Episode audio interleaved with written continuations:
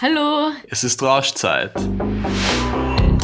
Mit mir Vicky. Und mit mir Moritz.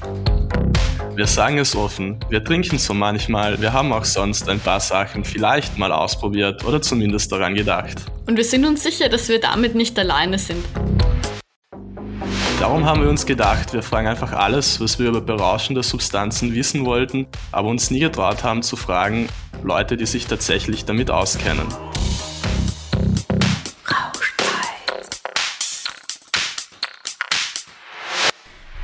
Hallo und herzlich willkommen zu unserer heutigen Folge von Rauschzeit. Heute geht es um ein Thema, das nicht ganz so partymäßig ist, nämlich um Benzos, also Benzodiazepine. Für diejenigen, denen das jetzt nichts sagt, das sind so Beruhigungsmittel, die man auch ganz normal vom Arzt, von der Ärztin verschrieben bekommt bei Schlafstörungen oder bei Panikattacken oder Ängsten und denen man oder denen schon nachgesagt wird, dass sie ziemlich süchtig machen. Ich habe eine Geschichte dazu erzählen, nämlich eine ganz gute Freundin von mir hat mir mal berichtet, dass sie ähm, ziemlich jung, also so mit 14 allein daheim war und eine Panikattacke hatte und dann vom Hausarzt Xanax verschrieben bekommen hat. Das ist eben ein Benzo.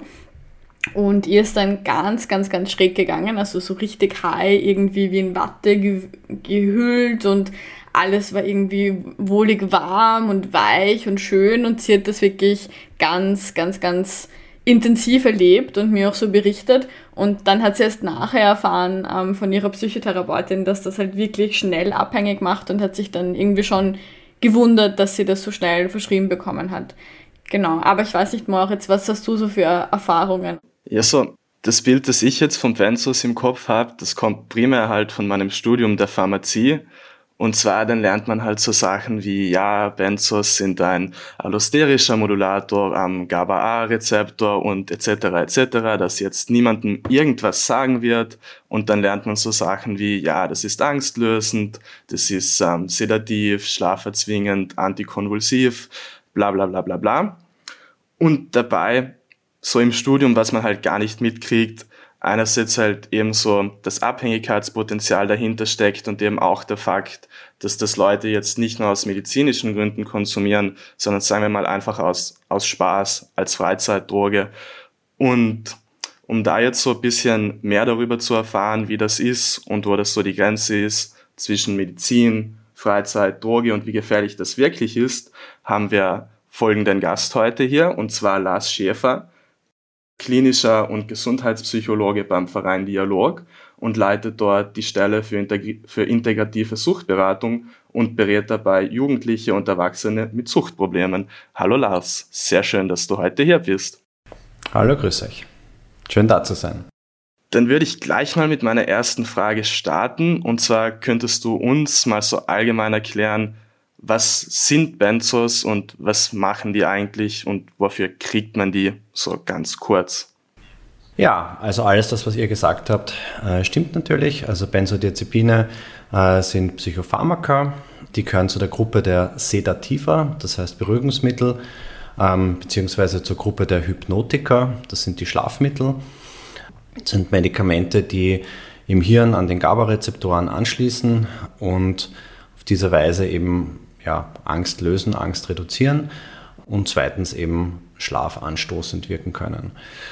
Das heißt, Benzos werden verschrieben genau bei diesen Problematiken, wenn die Leute eine Angsterkrankung haben, äh, wie das zum Beispiel bei einer Panikstörung ist, um eben Panik bedeutet, ne, dass man plötzlich und schnell auf einmal äh, Angstattacken hat äh, und die Benzos eben diese Angst auflösen sollen. Und die zweite große Thematik ist eben Leute mit einer akuten und schweren Schlafstörung, die nicht mehr einschlafen können, wo eben die Benzos dabei helfen sollen, wieder zu einem normalen Schlafrhythmus zurückzufinden. Ich wollte nur fragen, ist das etwas, das man schnell verschrieben kriegt oder muss dafür schon, jetzt sagen wir, ein gravierendes Problem vorhanden sein, das man sonst nicht behandeln kann? Also Benzos ähm, können verschrieben werden von, ähm, von jedem Arzt oder Ärztin in Österreich. Zu einer guten Benzo-Verschreibung gehört natürlich eine gute Aufklärung auch dazu. Benzos sind idealerweise Medikamente, die entweder für einen sehr kurzen, abgesteckten Zeitraum verschrieben werden. Also man sagt, okay, ähm, da gibt es eine schwere Schlafstörung und wir versuchen diesen Schlaf wieder irgendwie in den Griff zu kriegen. Zum Beispiel Leute, die eine Tag-Nach-Umkehr haben, wo das irgendwie total durcheinander geraten ist, äh, wann ich schlafe und wann ich wach bin. Da gibt es den schönen Ausdruck, äh, die Schlafarchitektur neu aufbauen. Also wo man eben mit dem Patienten, mit der Patientin einen genauen Plan macht und sagt, so für diese bestimmte Zeit verschreiben wir das.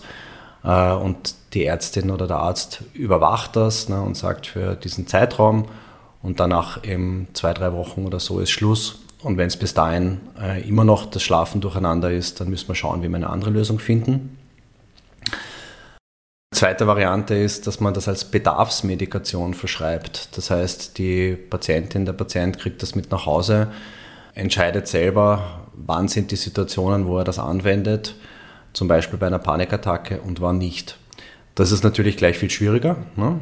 äh, weil Bedarf und Medikation, das kann sich gegenseitig beeinflussen. Ne? Also wenn ich weiß, ich habe das zu Hause in der Schublade, dann kann der Bedarf gleich viel schneller da sein, als wenn ich es nicht habe.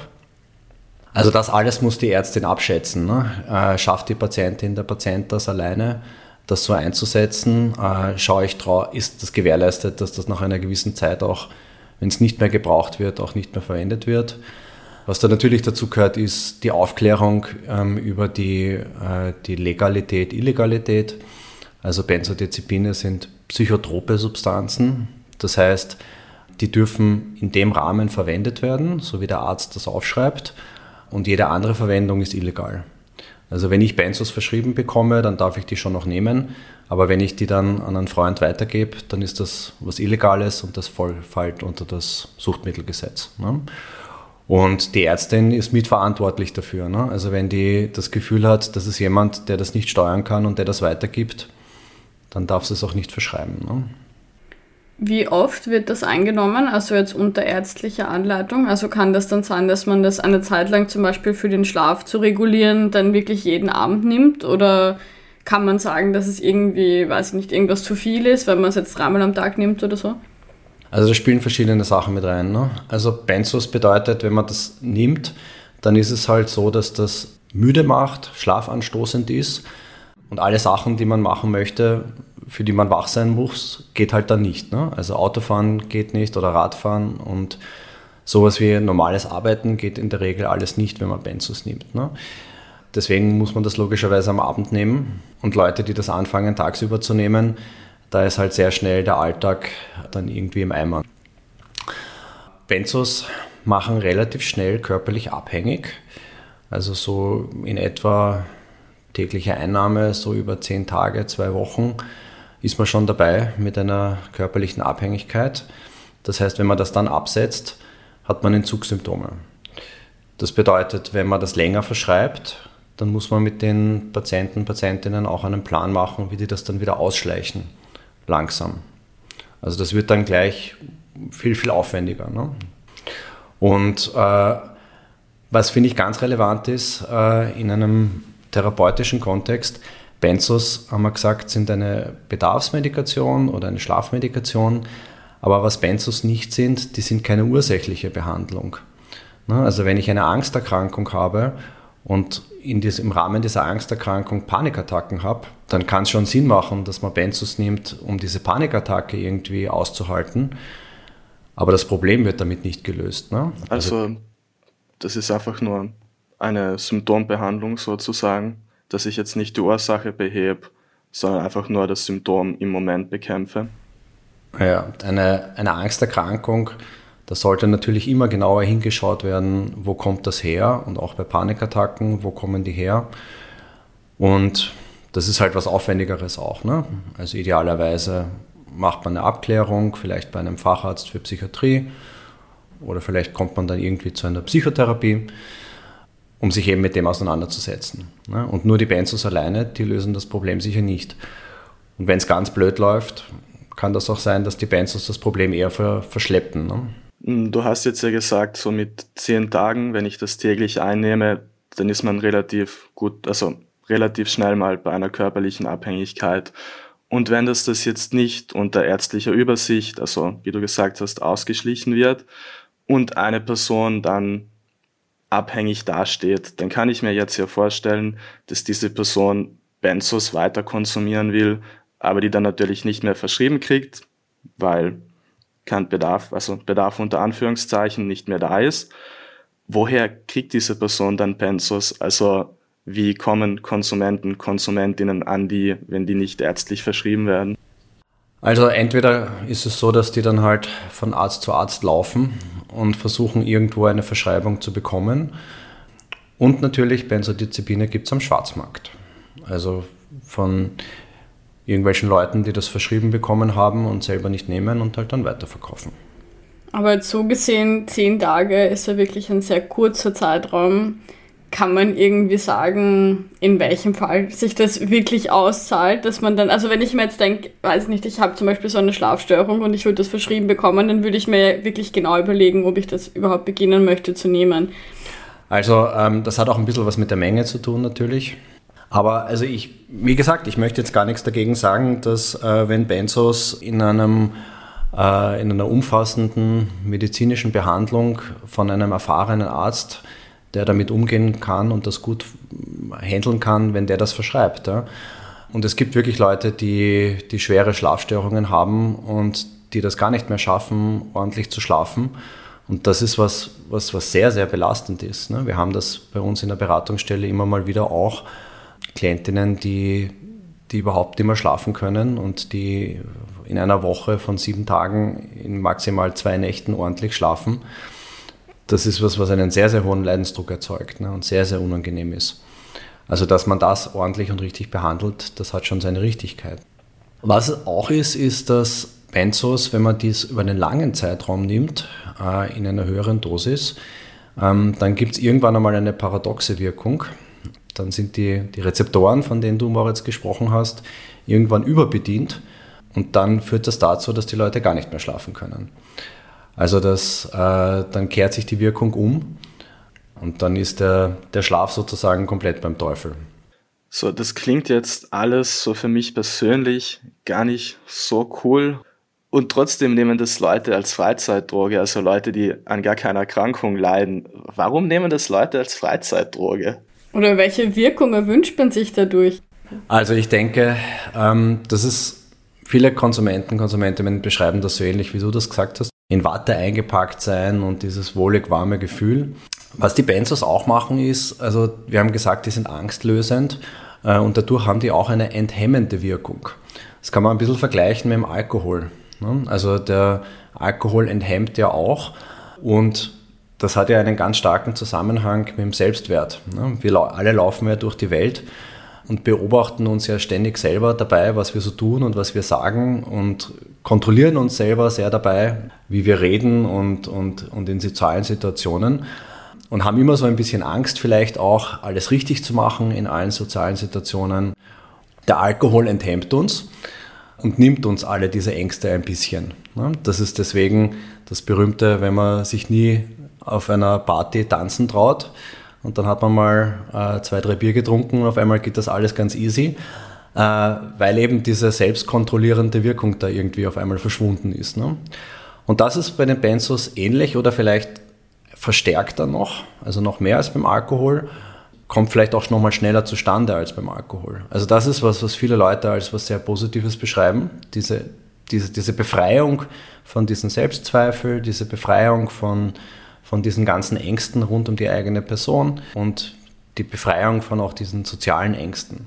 Also viele Leute beschreiben, dass halt diese alles, was so Unangenehmes in unserem Kopf vorgeht, unangenehme Gedanken, Traurigkeit, weiß nicht, so prinzipielle Sachen, mit denen wir unzufrieden sind im Leben, dass das alles in den Hintergrund geht oder sogar verschwindet, wenn man Benzos nimmt.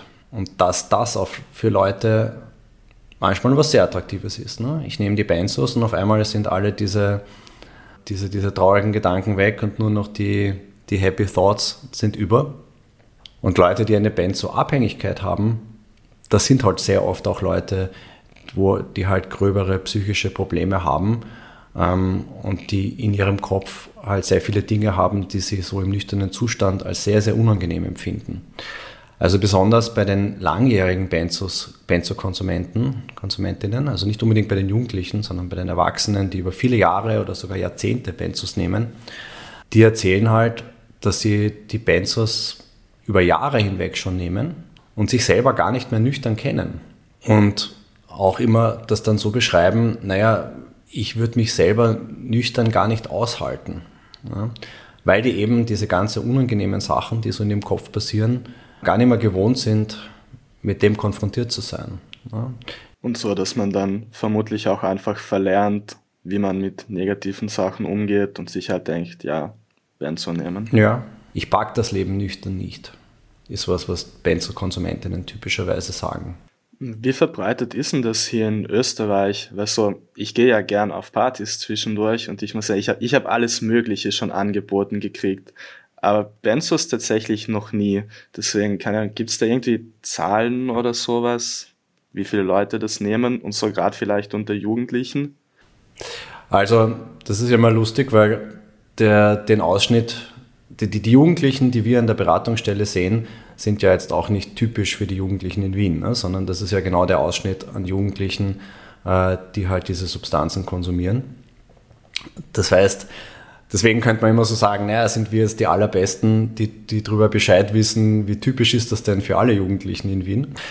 Ähm, aber ich würde mal sagen, mein Eindruck ist, äh, dass das was sehr äh, so mikrokosmisches ist. Ne? Also das heißt, dass das in bestimmten Gruppen äh, gibt es das, diesen Konsum und in anderen Gruppen vielleicht weniger. Also deswegen kann das gut sein, dass du das jetzt vielleicht noch nie angeboten bekommen hast und andere Leute, die in anderen Kreisen unterwegs sind, vielleicht viel, viel schneller und viel früher darauf stoßen. So im Hinblick auf Mischkonsum, worauf müsste man da aufpassen, wenn man das jetzt tatsächlich nimmt auf einer Party zum Beispiel? Also das Allergefährlichste an den Benzos ist der Mischkonsum. Das ist vielleicht das Allerwichtigste. Wenn man sich eine einzige Sache merkt von den Dingen, über die wir heute reden, dann würde es mich freuen, wenn man sich das merkt. Ähm, das Gefährliche an den Benzos ist der Mischkonsum. Insbesondere äh, gemischt mit den Opiaten, also mit Substanzen wie Heroin, aber auch äh, gemischt mit äh, Alkohol und auch gemischt mit anderen Dingen, also mit Kokain oder Speed oder anderen Sachen. Bei tödlichen Überdosierungen ist bei 80 Prozent der Fälle haben die Leute auch Benzodiazepine genommen und auch bei den berühmten Überdosierungen, Michael Jackson, Heath Ledger, solche Leute, war das immer ein Mischkonsum von äh, Benzos und anderen Substanzen. Also das, das Schlimmste, was man mit Benzos immer machen kann, ist mischen. Niemals, niemals mischen. Liebe Kinder, bitte. Aber das heißt, darf man das dann nur, um nochmal genau nachzufragen, nicht gleichzeitig nehmen? Also wenn ich jetzt zum Beispiel ab und zu irgendwas nehmen müsste, weil ich eine Panikattacke habe oder so, wie lange müsste ich dann Abstand halten, dass ich wieder Alkohol trinken darf, dass nichts passiert? Naja, nüchtern sein. Ne? Also was zum Beispiel schlecht ist, ist, äh, ich gehe auf eine Party, ich trinke dort Alkohol, komme richtig betrunken nach Hause, lege mich ins Bett und habe eine Panikattacke. Dann kann ich zum Beispiel, wenn ich dann Benzos vom Arzt verschrieben bekommen habe und die im Nachttischladel habe, dann geht es nicht. Dann kann ich die nicht nehmen. Dann muss ich die Panikattacke aushalten. So rum ist es eher typisch. Was, was nicht so typisch ist, ist, dass jemand eine Panikattacke hat, Benzos nimmt, die Panikattacke äh, sozusagen abflacht und man sich dann denkt, super, jetzt gehe ich fort und, und trink was. Ne? Also das Szenario, glaube ich, gibt es nicht so oft. Und zu diesem Mischkonsum gehört auch dieses Thema, äh, ich habe eine schnelle Substanz genommen, und komme dann auf die Idee, ich nehme Benzos, um die Wirkung von dieser schnellen Substanz schneller abflachen zu lassen. Das ist auch schlecht. Äh, wie ist da genau die Wechselwirkung mit den anderen Substanzen? Also man sagt, wenn man mehrere Substanzen gleichzeitig konsumiert, dann gibt es eine synergistische Wirkung. Das heißt, die Wirkung von diesen Substanzen beeinflusst sich gegenseitig. Äh, und wie das genau ist, kann keiner vorhersagen. Also das ist, das ist vielleicht das Zentrale an diesem Mischkonsum, dass die Wirkweise so unvorhersehbar ist. Das hat was damit zu tun mit der einzelnen Person. Das kann bei zwei unterschiedlichen Personen sehr unterschiedlich sein.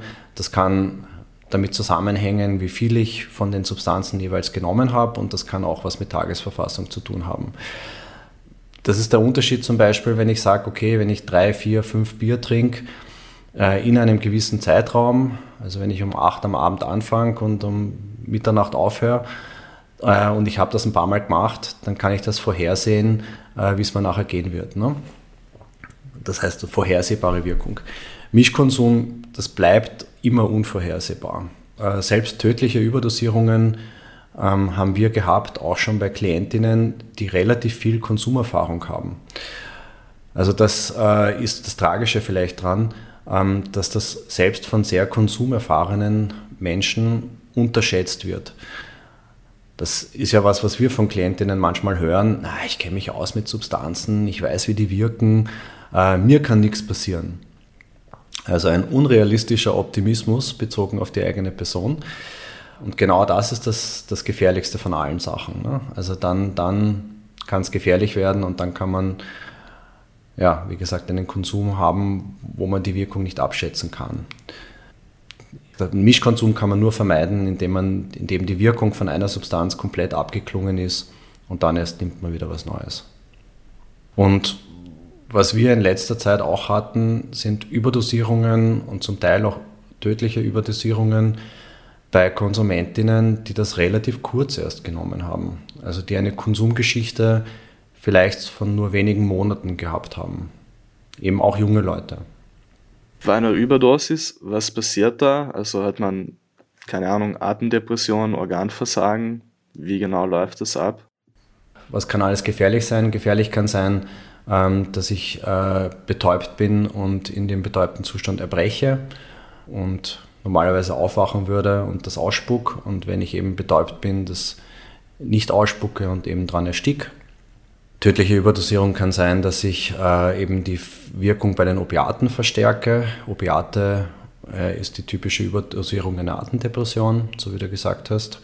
Also der, die Lunge ist ja ein Muskel und wenn der aufhört zu arbeiten, dann ist einfach mit dem Atmen vorbei. Ne? Ähm, eine andere Gefährlichkeit von den Benzos ist auch, dass man im Schlaf ja immer mal wieder auf den Armen und auf den Händen so irgendwie drauf liegt. Äh, und ich kriege das, wenn ich in normalem Schlaf, kriege ich das so halbert mit ähm, und dann drehe ich mich so ein bisschen weg oder äh, drehe mich um im Schlaf und liege eben nicht mehr auf der Hand. Das ist was, was man, wenn man Benzo beeinträchtigt ist, so nicht spürt. Und da gibt es die Gefahr des Compartment-Syndrom, heißt das, oder Fallhand, dass ich mir die, die, die Hand oder den Arm abliege. Also ich, ich liege auf meiner Hand drauf, sperre die Blutzufuhr ab, wache am nächsten Morgen auf und kann die Hand nicht mehr bewegen. Also bis hin zu, dass da chronische Schäden entstehen. Habe ich auch schon Klienten gehabt, ja, die dann auf einmal eine Hand nicht mehr bewegen konnten. Oder ich hatte einen Klienten, der war Kellner, äh, hat Benzos genommen und der ist dann irgendwie dort, wo er das genommen hat, zusammengesackt in der Ecke und hat da mehrere Stunden gelegen und ist in der Früh aufgewacht und kann seitdem das Bein nicht mehr ordentlich bewegen. Ist jetzt arbeitsunfähig. Also das sind Konsumunfälle, könnte man sagen. Ähm, ja, wo einfach sehr schnell, sehr dramatisch was passieren kann. Und was zu den Benzos auch gehören kann, ist vielleicht auch wieder ähnlich wie bei einem starken Alkoholrausch, dass man halt alle möglichen Blödsinn macht. Ne? Also, dass man betrunken auf die Straße hinaus torkelt. Haben wir auch schon mal einen Klienten gehabt, der dann überfahren wurde und auch in einen tödlichen Unfall verwickelt wurde. Äh, oder Leute, die Benzo beeinträchtigt in der U-Bahn-Station die Stiegen runterpurzeln oder vor die U-Bahn purzeln. Ja, und was auch nicht so selten ist, ist, dass durch diese starken Enthemmungen ähm, die Leute auch sehr idiotische Straftaten manchmal begehen. Ne? Ich habe mal einen Klienten gehabt, der ist im Benzorausch nach Hause gegangen und hat in einem Schaufenster irgendwas gesehen, was ihm gefallen hat, hat die Scheibe von dem Geschäft eingeschlagen, ist da eingestiegen und ist in dem Geschäft dann eingeschlafen und am nächsten Morgen von der Polizei dort gefunden worden. Ne? Hört sich so ein bisschen lustig an irgendwie. Äh, ist es vermutlich ähm, nicht für die Person. Aber ist halt mhm. natürlich die unnötigste Vorstrafe, die man nur irgendwie haben kann. Ne? Ja, voll. Das klingt eigentlich wirklich alles nicht sehr, nicht sehr lustig. Also gar nicht. Naja, also dieses Enthemmen, ne, das hat halt immer zwei Seiten. Das ist vielleicht eh auch ähnlich wie beim Alkohol. Ähm, wenn man so enthemmt ist äh, und lauter Sachen macht, die man nüchtern nicht machen würde. Auf der einen Seite ist es ja irgendwie ganz cool auch ne, beim Alkohol endlich traue ich mich tanzen und endlich traue ich mich auch irgendwie da wen ansprechen und so weiter. Ne? Aber was halt beim Rausch halt auch manchmal nicht so selten ist beim Alkohol, dass man in der Früh aufwacht und sich denkt, oh, oh nein, was habe ich da gestern gemacht? Ne? Also sehr beschämt ist. von all den Dingen, die man da in diesem enthemmten Zustand gemacht hat. Und das ist bei den Benzos einfach das Gleiche, nur ja, zum Quadrat, würde ich sagen. Was ich schon öfter gehabt habe, ist Klienten, die langjährig abhängig waren und die dann einen Entzug gemacht haben und dann wieder nüchtern waren. Und wenn die dann so zurückdenken an diese Benzo-Zeit, dann, dass das mit ganz viel Scham verbunden ist. Oh Gott, oh Gott, oh Gott, was habe ich da alles gemacht? Ne? Ja. Ähm, wenn ich jetzt merke, dass eine Person, zum Beispiel, wenn ich auf einer Party bin und jemand, mit dem ich gerade abhänge, ich weiß, diese Person hat Benzos genommen und der geht es jetzt nicht gut. Gibt es da irgendwelche Erste-Hilfemaßnahmen oder irgendwas, auf das man achten soll, dass man der Person irgendwie helfen kann? Was immer gut ist, ist auf die Person hauptsächlich einmal schauen. Ne? Also irgendwie die im Auge behalten ähm, und nicht da komplett alleine lassen. Ja? Also wenn das ein Freund von mir ist, äh, nicht einfach dann sagen, ja passt, ich gehe nach Hause, tschüss, ähm, sondern einfach bei der Person bleiben. Wenn die Person in einen Zustand kommt, äh, wo sie nicht mehr ansprechbar ist oder dann somnolent wird, sagt man, auch nicht mehr weckbar ist, ähm, dann würde ich die Rettung rufen. 144. Kann man der Person ansehen, dass sie oder er einen Benzo-Rausch hat? Also ist das, gibt's, ist das ähnlich wie ein Alkoholrausch oder wirken die Personen dann anders? Ja, also das finde ich immer schwierig, das so ganz universell zu sagen, ne? weil auch Betrunkene können ja sehr, sehr unterschiedlich wirken. Ne? Also typisch ist halt, dass die verlangsamt sind, ähm, dass die sich schlecht konzentrieren können, äh, dass wenn die reden, im Gespräch den Faden verlieren, dass die halt so ein bisschen Unsinn daherreden, ne? äh, oft sehr, sehr, sich sehr wiederholen in dem, was sie sagen dass das Gedächtnis und Kurzzeitgedächtnis ist halt beim Teufel. Ne? Also wenn die, die erzählen dir was und drei Minuten später erzählen sie dir das gleiche noch einmal. Ähm, oft reden die sehr ausufernd. Ja, und wenn die halt dann so langsam davon triggern, wird halt alles immer weniger irgendwie. Ne? Und hat man einen Kater nach dem Benzo-Konsum? Naja, einen Kater jetzt so in dem Sinne wie beim Alkohol, dass man, dass einem übel ist oder Kopfweh hat, das nicht. Ja. Ähm, was es schon gibt, ist, also das englische Wort Hangover wird dafür verwendet eher, ähm, dass man jetzt nicht in der Früh aufsteht und wieder topfit ist, sondern dass das halt eine Zeit lang dauern kann, äh, bis man sich halt wieder so richtig nüchtern und klar fühlt. Ne? Also dass die halt die Wirkung so langsam wieder abnimmt. Das ist auch ein Grund, weshalb zum Beispiel einige Leute äh, eine Verschreibung von Benzos bei Schlafproblemen gar nicht so attraktiv finden, äh, weil die dann sagen, also wenn ich in der Früh aufstehe, ähm, fühle ich mich halt nicht so tipsy-topsy und einsatzbereit. Ne? Das ist vermutlich dann blöd, wenn man arbeiten gehen muss oder irgendwas leisten sollte. Vielleicht ein bisschen ungünstig.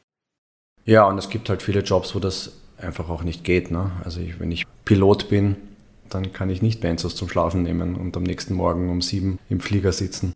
Was würdest du sagen, Lars? Gibt es irgendwas, das man machen kann auf natürlichem Wege, wenn man sagt, man hat vielleicht diese Schlafstörungen oder man hat öfter Angst, aber man mag eigentlich nicht mit Benzos beginnen, weil es vielleicht noch nicht so arg ist und weil man irgendwie sich doch der Gefahren bewusst ist, aber man möchte irgendwie was tun? Also Ängste erfordern halt immer, dass man sich mit denen auseinandersetzt. Ne? Ähm, Angst erzeugt ein Vermeidungsverhalten. Ne? Das heißt, die Sache, wofür ich Angst habe, möchte ich am liebsten wegschauen und mich am liebsten nicht damit beschäftigen. Ähm, und das erzeugt einen Kreislauf. Ne? Davon wird die Angst immer größer und ich schaue immer mehr weg und die Angst wird immer größer. Und die, die Lösung für diese Geschichte kann halt nur sein, dass ich mich beginne, mit dem auseinanderzusetzen. Ne? Gibt sicher Ängste, mit denen kann man sich alleine auseinandersetzen oder man kann mit Freunden drüber reden und halt schauen, was ist das und wie kann ich damit umgehen. Äh, oder das kann halt so groß sein, dass ich halt professionelle Hilfe brauche, wo ich mich mit dieser Angst beschäftige. Im Rahmen von einer Psychotherapie oder im Rahmen von, dass ich mal irgendwo hingehe für eine Erstabklärung und das mal irgendwo bespreche. Angsterkrankungen sind relativ weit verbreitet und so wie bei vielen anderen psychischen Problemen halt sehr tabuisiert. Ne? Das ist halt was, was viele Leute halt auch nicht gerne erzählen und auch nicht gerne von sich sagen. gibt sehr, sehr viele Menschen da draußen auch mit Panikstörungen, die das halt nicht erzählen. Und diese Tabuisierung bewirkt halt, dass man immer glaubt, man ist alleine mit seinem Problem. Ne, ich bin der Einzige hier, der dieses Problem hat. Und auch das ist was, was Selbstverstärkendes. Ne? Deswegen erzähle ich es jetzt recht niemandem, weil ich will ja nicht der einzige Irre hier sein. Ne?